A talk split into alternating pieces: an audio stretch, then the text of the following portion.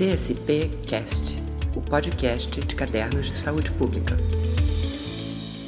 Olá pessoal, estamos começando mais um episódio de Entrevistas com Autores, um programa da revista científica Cadernos de Saúde Pública, CSP, em parceria com a Escola Nacional de Saúde Pública da Fiocruz, a ENSP. Eu sou Vinícius Mansur, sou jornalista de CSP e hoje o programa parte de uma pergunta. O Brasil está preparado para o aumento previsto na prevalência de demência? Esse é o título do artigo publicado em nossa revista no mês de junho e de autoria de Nathan Fetter, pesquisador da Escola Nacional, desculpa, pesquisador da Escola Superior de Educação Física da Universidade Federal de Pelotas e que hoje está conosco aqui e será o nosso entrevistado. Obrigado, Nathan, pela sua presença. Para conduzir essa entrevista, nós convidamos o Sérgio Peixoto, pesquisador da Fiocruz Minas, professor da UFMG e editor associado também da nossa revista de CSP.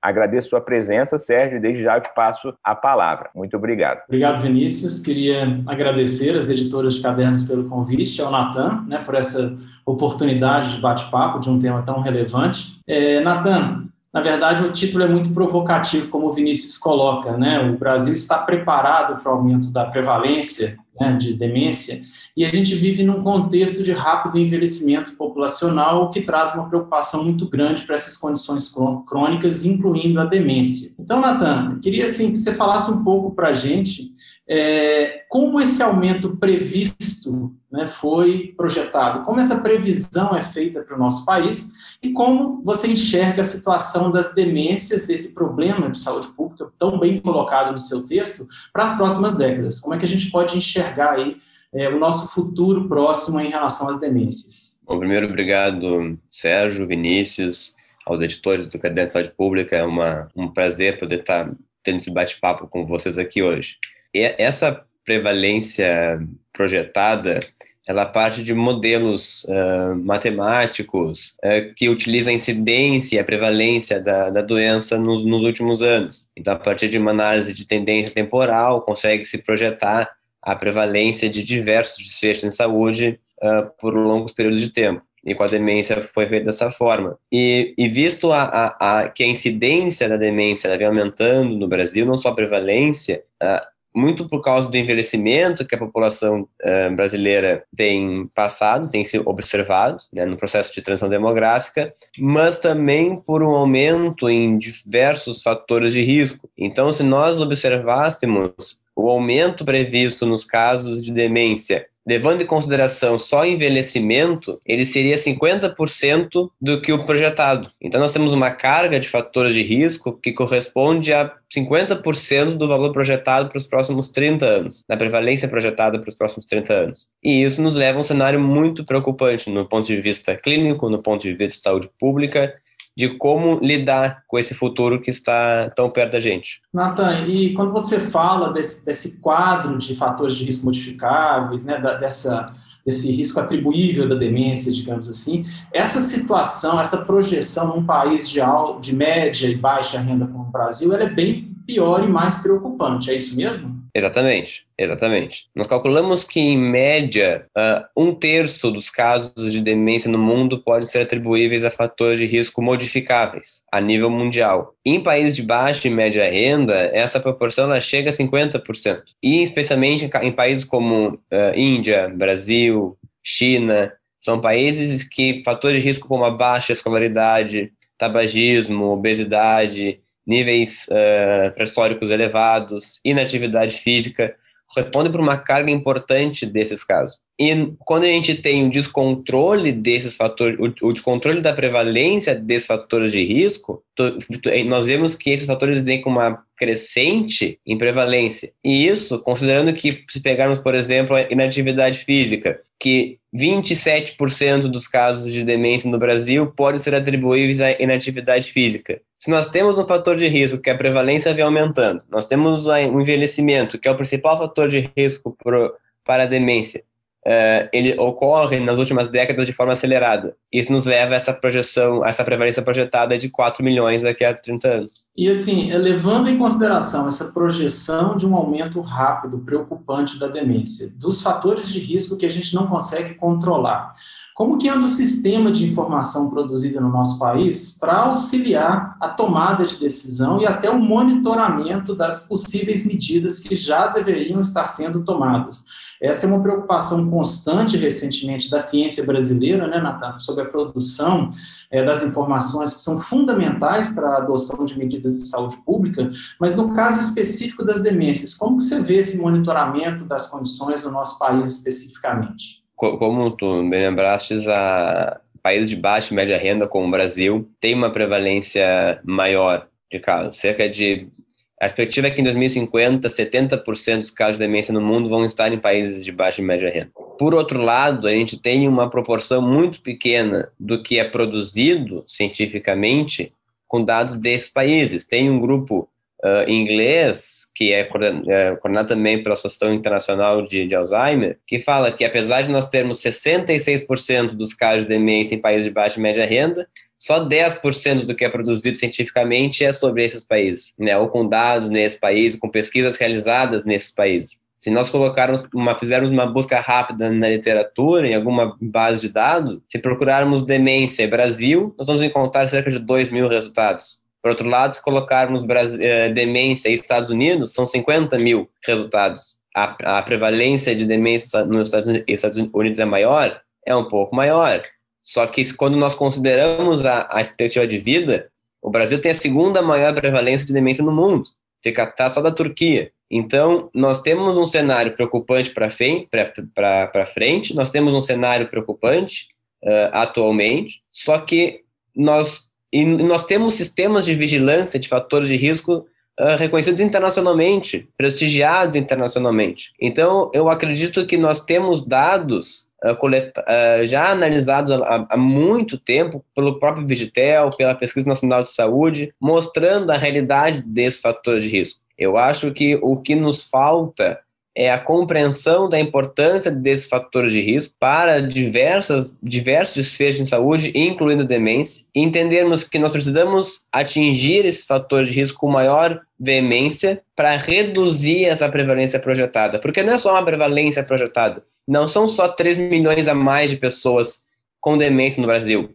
Isso nos leva provavelmente a 10 milhões de cuidadores a mais, uma carga econômica muito alta, um sistema de saúde que ele, ele vai levar um tempo ainda para se recuperar dessa pandemia de Covid-19. Então, nós temos que usar os dados que nós temos, de excelente qualidade, coletado por instituições, inclusive como a Fiocruz, organizados, coordenados, e entendermos a importância desse, desse ambiente, que ele é modificável. Nós sabemos que duas a cada três pessoas no mundo acreditam que a demência ela é um curso normal do envelhecimento. Mas não, pelo contrário, no Brasil, país como o nosso, de uma base continental, uma população uh, com diferentes características culturais, 50% a gente pode evitar com fatores de risco modificado. Então, acho que, utilizando os dados que nós já temos, é possível uh, propor políticas uh, públicas de controle desses fatores de risco, como nós temos visto na Inglaterra, por exemplo. A Inglaterra ela vem aumentando o número de casos, só que a incidência ela vem diminuindo ao longo do tempo. Por quê?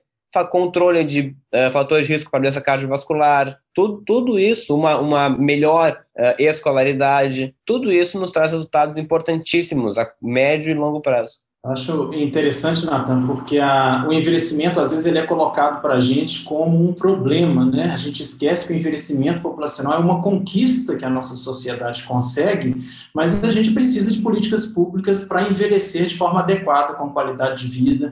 E você coloca, assim, na sua fala, é até um pouco assustadora, porque essa carga de doenças crônicas que a gente já fala muito nas outras publicações, é como se a demência não fizesse parte, né? E você traz claramente a importância de, desse grupo compondo essa carga para a população. E aí, sim, quando você fala da importância de vigilância, de atuação da saúde pública, e como andam os investimentos no nosso país, especificamente em relação a isso, não só sobre os fatores de risco de maneira geral, mas até para investir mais nessas avaliações, na ciência em relação à produção de conhecimento em demência e até no monitoramento desses casos. Como é que a gente pode enxergar hoje esse investimento aqui no país? Se nós um, compararmos com um país como os Estados Unidos, por exemplo, o Instituto, o Instituto, Nacional de Envelhecimento ele destina um valor muito alto, eu não, não, não me recordo agora, mas um valor muito alto somente para pesquisas sobre a doença de Alzheimer. Então, um valor que ele chega, mas vamos colocar, ele é no mínimo três vezes maior do que o valor destinado para a ciência brasileira como um todo por ano. Esse é o valor destinado só para, de, para pesquisas com Alzheimer. Nós temos um grande investimento lá em pesquisa clínica, investimento em pesquisa epidemiológica. Por outro lado, aqui no Brasil, e é a realidade de países de baixa e média renda, que é por isso que só 10% do que é produzido no mundo uh, são oriundos desses países, nós trabalhamos com uma escassez de recurso financeiro,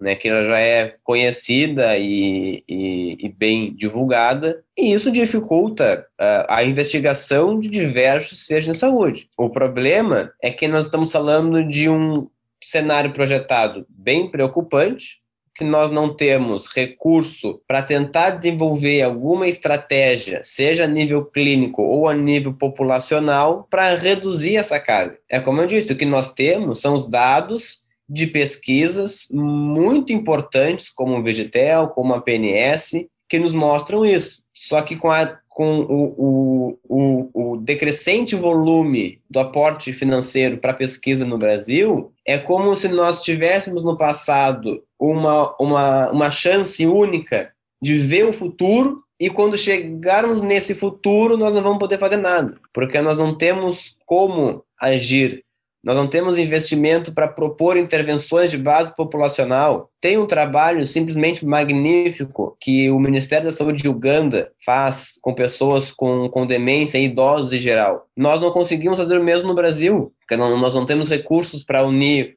uma população eh, de um estado inteiro ou de uma cidade de grande porte ensinar hábitos de vida saudável, ensinar uh, processos de higiene. Nós não conseguimos fazer isso no Brasil com o investimento que nós temos. E eu acho que o melhor, a melhor analogia é essa. Nós tivemos a oportunidade perfeita há, há, anos atrás, alguns anos atrás, de coletarmos essas informações, vermos o que nós podemos fazer, o que mudar e quando chegarmos na, quando chegamos agora, na hora de mudar, na hora de agir, estamos com, mãos, com as mãos atadas, por falta, especialmente falta de recurso financeiro, que a gente sabe. A, a, ciência a gente faz com muito amor. Se nós não, não gostássemos de ciência, nós não faríamos ciência. Só que, infelizmente, a gente não consegue fazer tudo uh, só com amor. A gente precisa de, de recursos, a gente precisa de pesquisa, de investimento, de incentivos. E isso falta no Brasil. E assim, eu acho que o, o mais grave, né, Natan, nessa, nessa sua fala, o que a gente percebe é que não parece ficar claro que esse gasto é investimento, né?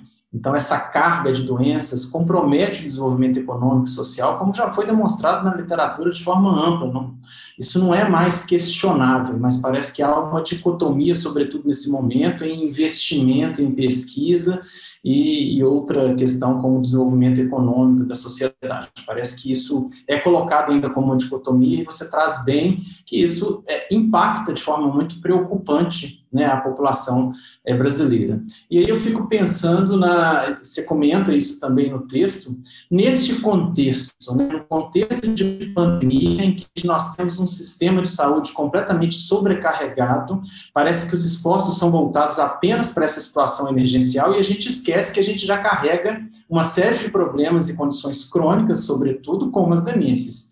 Então, como que, quais são os efeitos da pandemia, dessa sobrecarga, especificamente para a demência, para o controle da demência aqui no nosso país? Bom, infelizmente, né, a pandemia de Covid-19 ela nos, nos traz efeitos trágicos diretos e indiretos. Nós, nós a, a, além da, da carga de mortalidade e morbidade atribuída à própria Covid-19, a gente viu que tanto pessoas com demência têm um maior risco para mortalidade devido à Covid-19, como nós temos visto também que pessoas com demência, a mortalidade pela doença ela tem aumentado no último, no, no, aumentou no último ano. Se nós compararmos a, a taxa de mortalidade de 2020 com 2019, ela é maior. Só que o mais trágico ainda é que em um estudo nós recentemente, uh, recentemente tivemos o, o aceite do caderno de saúde pública, nós mostramos que a disparidade etno-racial da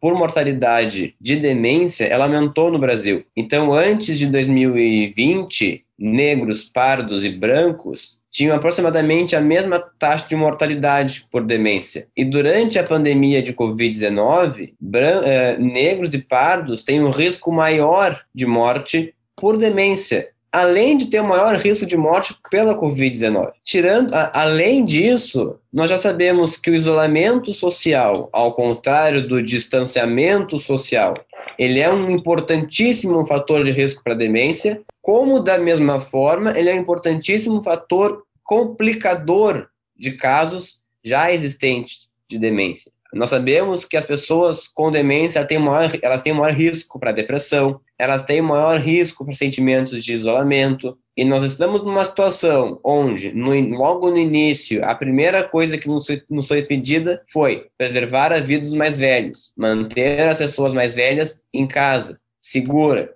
E isso, por um fator inédito de pandemia, muitas vezes foi associado com isolamento social. Então, nós temos um, um cenário muito preocupante. As pessoas estão morrendo mais por demência. As pessoas com demência morrem mais por Covid. Nós temos um, baixos níveis de atividade física, nós temos altos níveis de consumo de álcool, altos níveis de isolamento social, e isso aumenta o fator de risco. Então, ou seja, o cenário da pandemia ele pode pegar esses 4 milhões, que está projetado para 2050, e aumentar. Isso é maior ainda. Então, todo o cuidado que nós uh, deveríamos ter com os fatores de risco modificáveis já conhecidos para a demência, eles têm que ser redobrados agora. Porque os efeitos curto, a curto prazo da pandemia nós já sabemos. Isso já está claro aumento dos sintomas de depressão, aumento dos sintomas de ansiedade, baixo nível de, baixo nível de atividade física, estresse, uh, consumo exagerado de álcool, isolamento social. Isso nós já sabemos. Só que nós sabemos também o quanto isso é importante para outras doenças, não só demência. Então,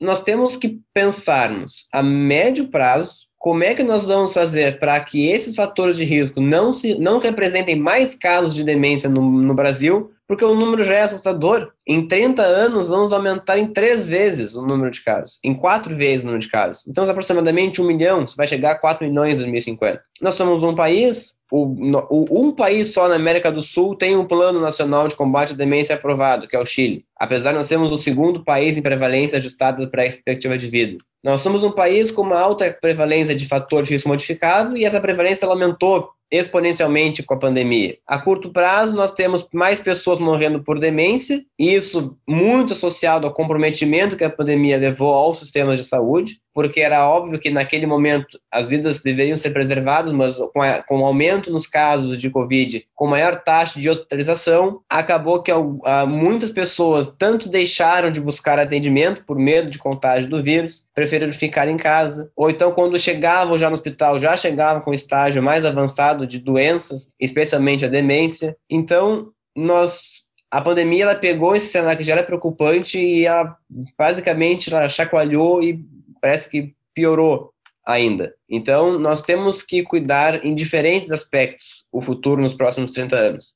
o convívio social, tornar as pessoas mais velhas, inserir as pessoas mais velhas dentro da sociedade de uma forma mais digna, né? Uh, não confundirmos distanciamento com isolamento social. Tomara que essa pandemia termine, tomara que nós atingirmos uh, 70, 80, 90% de vacinação e de imunização completa na população. Mas até chegar lá, a gente precisa inserir essas pessoas novamente na sociedade que foram isoladas por protocolos que a gente deveria seguir, muitas vezes não sabia como seguir.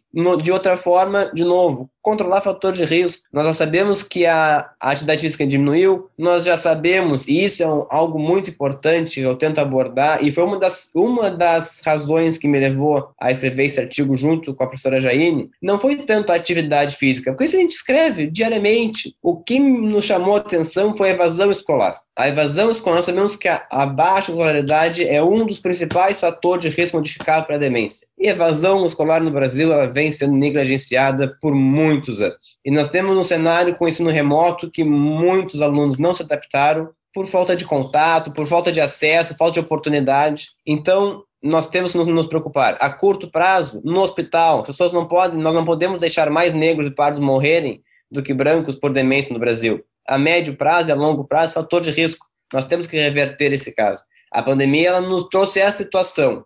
Só que a gente não pode entender essa situação como algo natural e aprendermos a viver com ela. Não, a gente tem que ver o que ela causou e tentar, a médio e longo prazo, reverter esses níveis já elevados, que são mais elevados ainda de baixa qualidade, inatividade física, álcool, isolamento social, depressão, da mesma forma. Vem, sabe, a alta carga que a depressão e a depressão é bidirecional. A pessoa com demência tem maior risco para depressão e a pessoa com depressão tem maior risco para demência. Então, é um olhar mais atento a esses fatores que a gente já conhece. Já conhecia antes, o Brasil já era o quinto maior país em prevalência de depressão no mundo, é o país mais ansioso, então, e a expectativa é que a gente uh, provavelmente chegue no top 3 de prevalência de depressão, porque a gente tá, vai passar na pandemia por muito mais tempo que os outros países. Então, é um olhar mais tento, curto, médio e longo prazo.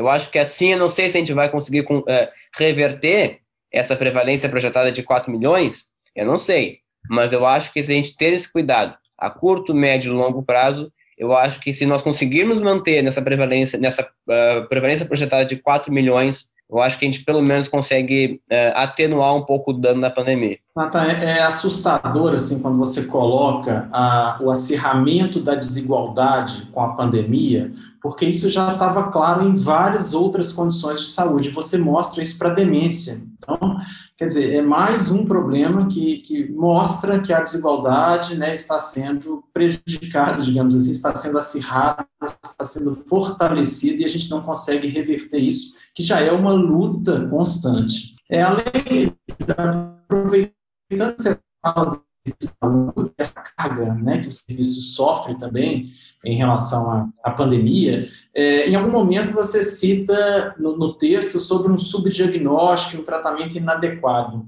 Você acha que isso também vai tender a piorar com esse problema que o serviço está tendo que direcionar os esforços todos para a pandemia ou não é exclusivamente um problema de serviço? Enfim, eu tenho que melhorar outras para diagnóstico nessa área de demências. A demência ela tem um diagnóstico uh, muito complexo. O, processo diagnóstico de demência é muito complexo. Ele requer uma atenção do paciente, uma atenção do familiar, ele requer um acesso adequado ao serviço de saúde para que possa passar por todo o processo, toda a triagem até chegar no possível diagnóstico de demência. E isso muitas vezes é comprometido em diferentes fases desse caminho. Às vezes a, as pessoas, dois terços da população mundial acredita que a perda cognitiva e a demência são fatores normais do envelhecimento, que a pessoa vai envelhecer e vai ter demência. Então, muitas vezes ela nem busca esse atendimento porque é normal, né? É normal no inverno ter um pouco de coriza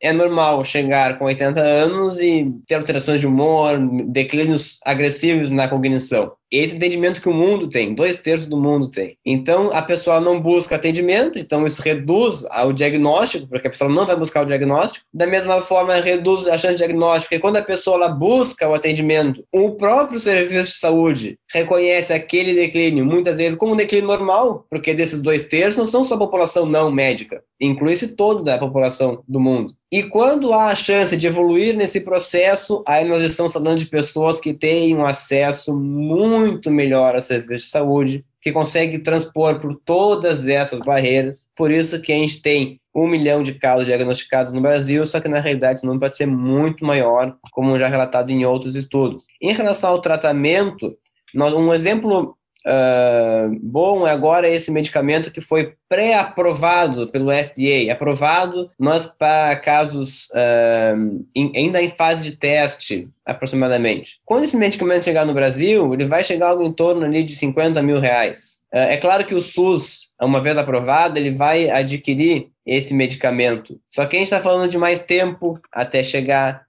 nós estamos falando de processos burocráticos. Muitas vezes a pessoa ela tem demência, não é diagnosticada, e quando ela é diagnosticada, a diferente varia, a, a, a grande variedade dos tipos de demência dificulta um tratamento, um, um tratamento adequado para aquele processo demencial. Não é todo não é não é toda demência que é do tipo Alzheimer uh, então isso dificulta inclusive o tratamento. E é claro a dificulta no acesso para a medicação também dificulta no acesso ao medicamento. A gente sabe que nós temos uma disparidade étnico-racial inclusive no acesso ao tratamento. Isso já está claro na literatura. O problema é que isso está claro e nós não vemos mudança nisso. Né? E a pandemia, ela, a, é como eu disse, ela pega todos os problemas sociais que nós temos no Brasil, problemas uh, no sistema de saúde que nós temos no Brasil, e coloca numa base exponencial 9 aí e piora tudo. Então, acho que adequar o acesso ao serviço de saúde é primordial. As pessoas elas, elas não estão buscando o serviço de saúde durante a pandemia. Isso é notório. Isso já é notório, já, já é, é conteúdo, já é, é dado científico. Elas deixam de buscar por medo. Enquanto nós não tivermos uma um entendimento homogêneo do que nós estamos passando, enquanto nós não tivermos a oportunidade de dar para a população a recomendação adequada de como buscar o atendimento médico durante a pandemia, as pessoas vão seguir morrendo de ataque uh, cardíaco em casa durante a pandemia. As pessoas vão chegar no hospital com quadros mais avançados de diversas doenças crônicas, inclusive demência, aumentando aí a taxa de mortalidade. Pessoas que conseguem ter um tratamento, um acesso ao tratamento melhor, quando chegar no hospital, a chance de morrer é menor, por isso que pessoas negras e pardas, quando chegam no hospital, a chance de morrer é maior, porque o acesso ao tratamento já foi prejudicado antes da pandemia, e a pandemia, como tu bem lembraste, ela piora toda essa inequidade em, em acesso à saúde. Então, é, é, esse olhar, acho que é mais nesse, nesse olhar que nós devemos nos, nos atentar. Ah, tá, assim, para finalizar, né, você já tocou em vários pontos ao longo desse nosso bate-papo aqui. É, como o, o, artigo foi publicado na seção de perspectivas, né, eu te pergunto assim, que perspectiva nós temos? É, o que, que a gente deve fazer? Se você tivesse que escolher ações, direcionar esforços diante desse quadro preocupante, é, me chamou muita atenção que vocês finalizam um texto dizendo que nós podemos viver um déjà vu né, em 2050 é, em relação a, ao colapso que Manaus viveu no seu sistema de saúde. Quer dizer, isso é muito preocupante, né? o quadro está posto, mas assim, o que, que a gente pode fazer para tentar reverter ou minimizar esse impacto que você coloca tão bem, tão claramente das demências no nosso país? Bom, a demência é um, um quadro multifatorial. Uh, nós não podemos olhar somente para um lado e achar que olhando somente para um lado a gente vai resolver esse problema. Primeira coisa é voltarmos a ser um país referência em vigilância de fator de risco para doenças crônicas não transmissíveis, voltarmos a ser um país referência em investimento em ciência. Eu acho que quando nós não nós, nós nos cegamos e não buscamos acesso à prevalência atual desses fatores de risco modificáveis, quando nós não sabemos o real número de pessoas idosas no Brasil, visto a ausência uh, ocorrida de um censo no ano passado por conta da pandemia, mas por outros fatores também. Então, é voltarmos a sermos referência em vigilância de fator de risco. Eu acho que isso é uma das principais coisas que nós, nós devemos nos atentar, porque o caminho que, sim, que, que nós estamos nos inclinados a seguir não é bem esse. Segunda é entendermos esse problema. A demência ela, é, ela tem uma alta capacidade de prevenção. Ela não é um curso natural do envelhecimento. A pessoa que ela chega com 80 anos, ela não tem um, uma, uma obrigação de chegar com 80 anos dentro de um quadro demencial. Ela pode chegar com 80 anos com uma qualidade de vida muito boa muito bom. É como tu bem lembrasse, nós, a, a, se a pessoa chega com 80 anos, isso é uma conquista de saúde pública no Brasil. Lá no início, no, na década de 50, por um processo de imunização que é exemplo no mundo até hoje. Então, vo, vo, voltarmos a entendermos que a pessoa que ela chega, que a pessoa idosa, ela, ela é idosa porque ela conquistou ela lutou muito e nós lutamos muito para que ela atinja e nós atingimos como população uma maior expectativa de vida. Só que uma maior expectativa de vida nos leva a uma maior ocorrência de doenças crônicas. E isso ocorre em diversos países. Mas por que que em diversos países com uma expectativa de vida muito maior que a do Brasil, como a Inglaterra, por exemplo, a incidência dessas doenças vem diminuindo? Controle de fator de risco. Para tu controlar fator de risco, o que tu precisa? ter os dados dos fatores de risco. E tendo dado e entendendo que a pessoa não tem obrigação de chegar com 80 anos com demência, atuar na prevenção. Prevenção em diversas áreas. Falando da atividade física, que é a área de formação, voltarmos a nos preocuparmos com os elevadíssimos níveis de inatividade física da população idosa e da população adolescente. Pessoas que são inativas fisicamente na adolescência têm um risco maior de ter um prejuízo cognitivo no, na idade de 50 anos, 55 anos. Então, prestamos atenção no presente, com os idosos, e no futuro dos adolescentes. E nesses adolescentes ainda, nos adultos jovens, a evasão escolar. A gente precisa diminuir a evasão escolar. Então, tu vê, são coisas a curto prazo, então cuidarmos dos nossos idosos, darmos a esses idosos acesso ao serviço de saúde, explicarmos para ele que mesmo numa situação de pandemia, que infelizmente a gente vai ficar um, algum tempo com esse ambiente pandêmico, e explicarmos para eles que eles precisam buscar o serviço de saúde quando assim precisam. As pessoas estão deixando de buscar acesso a, a, ao serviço de saúde quando precisam e a médico longo prazo monitorar e não só monitorar, agir diante dos fatores de risco que nós já conhecemos. Então, evasão escolar, atividade física, consumo de álcool, consumo de álcool aumentou durante a pandemia, isso também já é conhecido e o que nós fizemos em relação a isso muito pouco. Tabagismo, nós conseguimos diminuir o consumo de cigarros no Brasil nos últimos anos, só que a tendência é que esse número volte a crescer, muito por conta da, da pandemia também. Isolamento social, então, os fatores de risco já estão conhecidos O The Lancet publicou ano passado um documento completo da onde nós temos que agir. Está ali já. Nós não temos que inventar a roda. Está ali já. É olhar para esse documento, olhar para o futuro que a gente tem projetado e olha, a gente precisa mudar. Aonde vai mudar? Está aqui. Está aqui, é aqui que a gente precisa mudar. Só que para saber como está essa situação, tem que ter monitoramento, tem que ter ação. E isso é, é primordial. Excelente, Natan. Muito obrigado pelo papo aqui. Realmente, o preço né, de aumentarmos a expectativa de vida no país, que é uma grande notícia, né? Ele, mas isso precisa ser calculado também e, na verdade, visto como um, um bom desafio. Né? E eu acho que você iluminou aí brilhantemente essa questão, então gostaria de agradecer também por seu tempo e além da sua produção acadêmica aí, é, né, por estar compartilhando isso conosco. Muito obrigado. Não, eu que agradeço, como eu disse, é um, é um prazer inenarrável ter a chance de conversar com você sobre isso hoje. É, Para quem quiser conhecer o artigo do Natan, a gente vai colocar o link aqui na descrição e queria agradecer também ao Sérgio, né, por também emprestar o seu tempo, seu conhecimento à nossa revista. Muito obrigado, Sérgio. Eu que agradeço a oportunidade, Vinícius, e ao Natan a clareza, né, que foi colocada desse problema para a gente conhecer um pouco mais. Obrigado pela oportunidade. Então é isso, gente. A gente termina aqui mais um episódio de entrevistas com autores. Pedimos que vocês deixem um like aqui no vídeo, curtam também né, a nossa playlist na sua plataforma preferida aí de podcast, nos ajude né, a compartilhar isso com seus contatos e acompanhe CSP no Twitter, no Facebook, se inscreva no canal da ENSP, isso é bem importante para a gente ampliar a nossa divulgação científica. Um abraço e até o próximo Entrevista com Autores. CSP Cast o podcast de cadernos de saúde pública.